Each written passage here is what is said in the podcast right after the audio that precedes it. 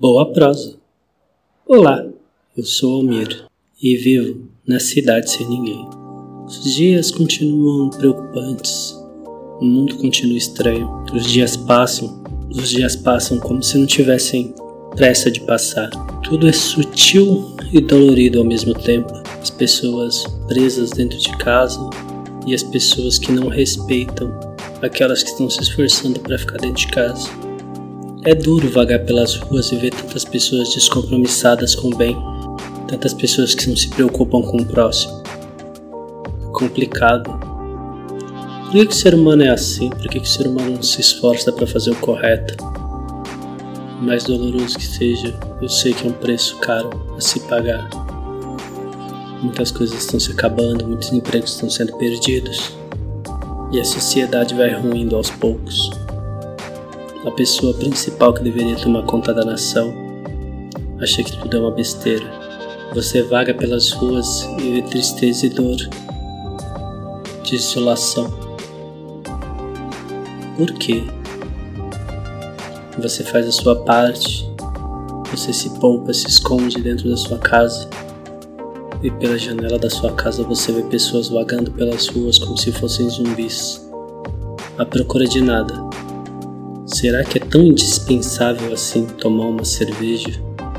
Será que é tão necessário sair para a rua e não pensar nos outros? Às vezes, voltando do trabalho, eu sinto a solidão, as ruas paradas sem ninguém.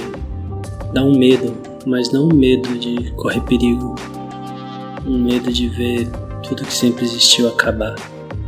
Você olha para todos os lados e o que você vê é uma cidade sem ninguém impressão que você tem é que você é a última pessoa do mundo. E isso dói.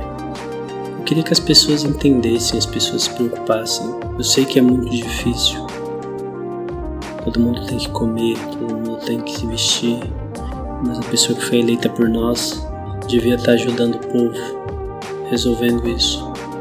Não simplesmente achar que tudo é uma gripezinha. Por outro lado, vemos pessoas com opiniões fortes, opiniões que podem ser dadas de maneira coerente, dizendo que o choro é livre. É complicado um pai de família ouvir isso, com bocas para sustentar em casa.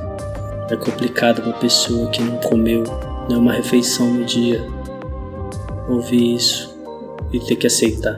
Estamos vivendo um isolamento físico mas que na verdade realmente é um isolamento social, pois as pessoas não se importam umas com as outras. E assim vamos existindo nessa cidade sem ninguém. Pense nisso, mas pense agora.